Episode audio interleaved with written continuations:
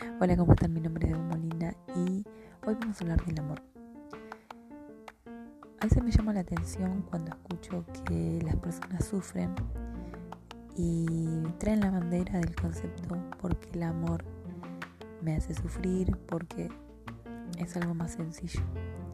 El amor es ver la felicidad del otro aunque a vos no te convenga. Es dar, es una entrega. El amor es acción. El amor es una elección.